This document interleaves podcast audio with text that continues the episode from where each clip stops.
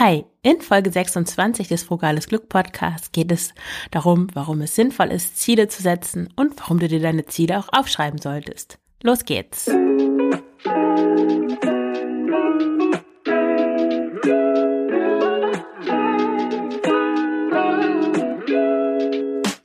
Hallo und herzlich willkommen zum Frugales Glück Podcast, dem Podcast für Mütter, die sich in ihrem Alltag und in ihrem Körper wieder wohlfühlen möchten. Ich bin Marion Schwenne und zeige dir, wie du mit weniger Zeug und einem intuitiven Essverhalten leichter leben kannst. Viel Spaß dabei!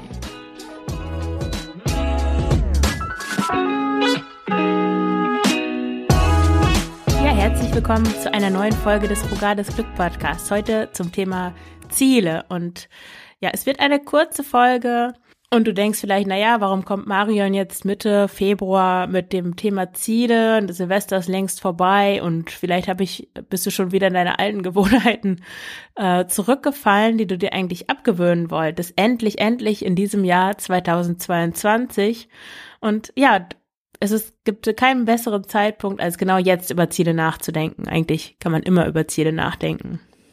Ähm, ich möchte dir mal erst von mir erzählen, ich fand Ziele eigentlich immer albern, weil ich eh dazu neige, alles so festzulegen und zu sehr festzulegen, so dass es dann starr wird und ich mich in so einem Korsett befinde und gar nicht mehr spontan agiere. Also ich bin ein totaler Routinemensch und mir tun so starre Vorgaben nicht gut, weil ich dann dazu neige, überhaupt nicht mehr aus meiner Komfortzone herauszukommen. Und deswegen habe ich mir nie Ziele gesetzt. Ich hatte auch nie Neujahrsvorsätze oder so etwas in der Art. Aber dann habe ich so ein paar Business-Podcasts gehört, wo es auch darum ging, ja, Jahresplan erstellen, Ziele setzen. Und ich dachte, na ja, höre ich mir mal an. Und dann war ich so motiviert dadurch und habe tatsächlich mir einen Jahresplan aufgestellt für frugales Glück, aber dann auch ähm, das Jahr 2021 Revue passieren lassen und mir auch private Ziele gesetzt für das Jahr 2022. Die sind natürlich nicht so ausführlich und detailliert ähm, wie, wie die Business-Ziele, aber dennoch hat es einen großen Unterschied gemacht, die aufzuschreiben. Weil, ja, wenn man sich schwammig irgendwas wünscht und denkt, naja, es wäre doch schön, wenn, und ach, warum ist es nicht so, und könnte es denn nicht, dann kommt man zu nichts Konkretem. Es ist ein riesiger Unterschied, äh, wenn du dir etwas wirklich als Ziel setzt. Denn wenn du dir etwas nicht als Ziel setzt und etwas nicht aktiv willst, dann erreichst du es auch nicht. Oder höchstens durch Zufall und naja, wer will sich schon gerne auf den Zufall verlassen? Also überlege doch mal, und jetzt kommt das, was du daraus mitnehmen kannst. Ich will ja hier nicht von meinen Sachen erzählen, sondern dir vor allem weiterhelfen. Wenn ähm, das Thema Ernährung für dich ein ja, ein Problem darstellt oder irgendwie immer wiederkehrendes Thema ist, dann stell dir doch mal die Frage, wo du mit deinem Essverhalten oder mit deiner Ernährung eigentlich hin möchtest. Vielleicht, ja, wie können die Ziele aussehen, die du da haben könntest? Du könntest dir zum Beispiel vornehmen, mehr Pflanzen zu essen oder ja, deinen Fleischkonsum zu reduzieren oder Milchprodukte zu reduzieren. Oder vielleicht möchtest du mehr vorkochen oder regionaler und saisonaler einkaufen. Oder vielleicht ist es auch eher in der anderen Richtung, dass du endlich deinen Heißhunger äh, oder dein emotionales Essen in den Griff bekommen möchtest. Und das Entscheidende ist ja jetzt, diese Ziele, die ja sehr allgemein und vage sind und auch nicht messbar, in tatsächlich messbare Ziele zu packen. Und das kann zum Beispiel in Bezug auf die Essanfälle oder Heißhungerattacken so aussehen. Also ein das erste Ziel könnte zum Beispiel sein, äh, dass du den Gründen für deine Heißhungerattacken auf den Grund gehst. Dass du dir dazu jede Woche eine Stunde Zeit nimmst, um darüber zu lesen und zu reflektieren, was in dir vorgeht, wie es dazu kommt und ja, vielleicht auch aufzuschreiben und so weiter. Und dass du das auch wirklich in deinen Kalender einträgst, diese eine Stunde. Dann kannst du dir eine Deadline setzen. Du kannst das erstmal machen mit der, mit der wöchentlichen Stunde, wo du darüber reflektierst. Und dann könntest du dir sagen, naja, wenn ich bis zum Monat April angenommen keine Ergebnisse sehe, also Ergebnisse in dem Fall sichtbar, messbar weniger Heißhungeranfälle, dann suche ich mir professionelle Hilfe. Das kann eine Therapie sein, ein Coach, ein Ernährungskurs, was auch immer. Ein anderes Thema könnte sein, wenn äh, du sagst, naja, mit Heißhunger und emotionalem Essen habe ich nicht so ein Problem, aber du möchtest, dass es bei dir zu Hause ordentlicher ist, du möchtest nicht mehr so viel Zeit mit Aufräumen verbringen, dann kannst du dir zum Beispiel fünf konkrete Methoden suchen, die du in den nächsten acht Wochen ausprobieren möchtest. Dazu kannst du zum Beispiel Minimalismus-Blogs lesen. Ich empfehle da Frugales Glück. Aber ich verlinke auch noch andere tolle Minimalismus-Blogs in den Show Notes, ähm, ja, oder Bücher über Minimalismus lesen, Podcasts hören oder dich in einer der vielen Facebook-Gruppen austauschen. Auch hier kannst du ganz konkret so einen Zeitrahmen festsetzen, so jeden Dienstagabend lese ich eine Stunde in Minimalismusgruppen oder stelle Fragen oder lass mich inspirieren.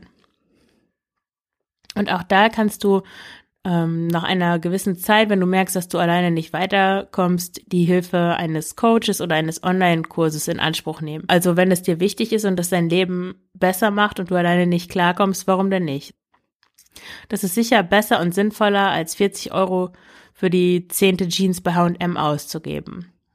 Obwohl es, ja, gerade ist Sale, wahrscheinlich kostet die da nur 20 Euro. Ein weiteres Thema für Ziele könnte sein, dass du fokussierter arbeiten möchtest und weniger Zeit mit Routinearbeit verbringen willst. Dann kannst du zum Beispiel das Buch Deep Work lesen, um von den Ablenkungen wegzukommen und das, was du zu tun hast, wirklich effektiv, effizient in kürzmöglichster Zeit und auch möglichst gut erledigst. Ähm, eine andere Methode dazu ist äh, Eat the Frog, also um nichts aufzuschieben, das Schwierigste, das Nervigste, was du immer sonst vor dir herschieben würdest, als erstes zu erledigen. Oder auch ein anderer super Tipp aus dem Buch äh, Getting Things Done ist äh, alles, was du in zwei Minuten erledigen kannst, sofort zu erledigen. Ja, so könntest du zum Beispiel dein Ziel, effizienter zu arbeiten und weniger Zeit auch mit so langweiligen Arbeiten zu verbringen, ähm, umsetzen in konkrete Maßnahmen.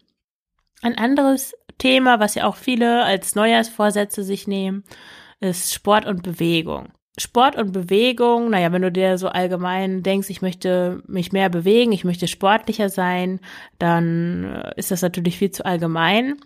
Aber wie könntest du das in den Alltag einbauen, nämlich durch Gewohnheiten? Mein Lieblingstipp dafür ist, dass du morgens direkt einfach deine Sportkleidung anziehst. Zum Beispiel wenn ich morgens aufstehe und ich weiß, dass ich zum Yoga gehe oder zu Hause Yoga mache, dann ziehe ich mir sofort nach dem Aufstehen meine Yoga-Sachen an und dann habe ich eigentlich gar nicht mehr die Wahl, die wieder auszuziehen und kein Yoga zu machen. Das wäre irgendwie, das wäre ganz komisch. Äh, oder manchmal gehe ich in meiner Mittagspause laufen, dann ziehe ich mir schon um 11 Uhr, wenn ich zum Beispiel gerade eh im Badezimmer war oder so, ähm, ziehe ich schon meine Laufkleidung an, so dass ich dann um 12 Uhr aha, direkt meine Laufschuhe anziehen kann und loslaufen kann. Eine andere gute Sache, die du machen kannst, ist täglich spazieren zu gehen, zu festen Zeiten. Also wenn ich nicht joggen gehe in der Mittagspause, dann gehe ich immer spazieren, meistens so, ja, ein paar Kilometer, dreiviertel Stunde etwa. Du kannst auch, wenn du kleine Kinder hast, äh, die immer bei dir sind, du keine Betreuung hast, kannst du auch mit deinen Kindern joggen. Ich habe meine Tochter oder das mache ich eigentlich immer noch, aber jetzt geht es langsam nicht mehr so gut, weil sie, weil sie das einfach lang find, langweilig findet, im Buggy zu sitzen. Ähm, aber kleine Kinder kannst du einfach in den Buggy setzen und damit joggen. Dafür braucht man auch nicht diesen, diese 1000 Euro Sportbuggies. Äh, das kann man auch mit ganz normalen Buggies machen. Ich verlinke da nochmal so ein Bild, das ich mal geteilt habe auf Instagram. Da sieht man so eine Konstruktion, die der Mann meiner Mutter für den Buggy gebaut hat, so dass man den super anschieben kann. Genau, oder jetzt, wenn die, äh, wenn die Kinder größer sind ähm, und anfangen, Fahrrad zu fahren mit Stützrädern oder auch ohne, kannst du natürlich nebenher joggen. Natürlich machst du damit keine zehn Kilometer super Zeitenläufe oder sowas, aber du bewegst dich, es ist doch irgendeine Art von Sport und dann kannst du das halt zum Beispiel jeden Tag machen, anstelle von zweimal in der Woche zehn Kilometer. So kommt wahrscheinlich sogar, kommen ähnliche Distanzen zusammen. Ich motiviere mich dazu durch Podcast-Episoden tatsächlich. Ich habe so ein paar Podcasts abonniert, die ich total gerne höre, wo ich mich immer auf die neue, neuen Folgen freue und die nehme ich dann mit, ähm, ja, zum Joggen oder zum Spazierengehen, um nach draußen zu gehen. Dann äh, schlage ich zwei Fliegen mit einer Klappe. Ja, und jetzt ähm, verrate ich dir noch einige meiner Ziele im Bereich Yoga. Ist es, dass ich endlich den Lotus-Sitz, was heißt endlich, so lange mache ich eigentlich noch gar kein Yoga, zweieinhalb Jahre, ähm, also intensiv Ashtanga-Yoga, aber dass ich den Lotus-Sitz einnehmen können möchte.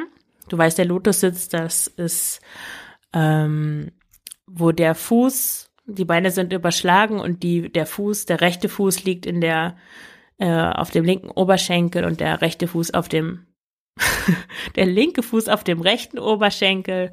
Ich habe, äh, ja, ich verlinke da mal ein Bild, wenn du nicht weißt, was ich meine. Auf jeden Fall, ja, das braucht viel Praxis, ähm, weil dafür die Hüftmobilität äh, groß genug sein sein muss, um um das schmerzfrei machen zu können, weil man will sicher nicht die Knie zerstören. Genau, ein anderes Ziel ist, dass ich regelmäßig 10 Kilometer laufen möchte. Ich habe im Jahr 2021 meinen so normalen langen Lauf. Die, die richtigen Läufer unter euch oder Läuferinnen werden jetzt lachen wahrscheinlich. Ähm, meinen langen Lauf von 5 Kilometer auf 7 bis 8 Kilometer äh, gesteigert.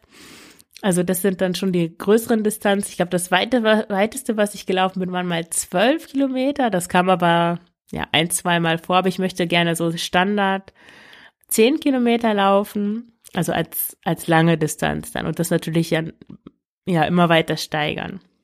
Und dann auch ein bisschen schneller werden. Jetzt krebs ich immer so 6,50, 7, 7, 10, je nachdem, wenn ich mit dem Buggy unterwegs bin, bin ich natürlich langsamer. Aber das etwas steigern auf ähm, sechseinhalb Minuten. Dazu gehören natürlich auch private Sachen. Das hatte ich jetzt ganz vergessen oben. Also es ist, lohnt sich, glaube ich, auch immer über die Beziehung nachzudenken oder Beziehungen, in denen man sich befindet. Was möchte man, ja, wie möchte man, dass die, die Beziehung zu seinen Freunden, Freundinnen gestalten? Auch zu seinem Partner, vor allem zu seinem Partner. Was ist da nicht in Ordnung? Was kann man verbessern? Was kann man ansprechen? Vielleicht wie kann man sich mehr Zeit füreinander nehmen? Ähm, und so weiter. Oder wenn man keine Beziehung hat, so wie ich gerade, kann man sich vornehmen, einen neuen Partner zu finden.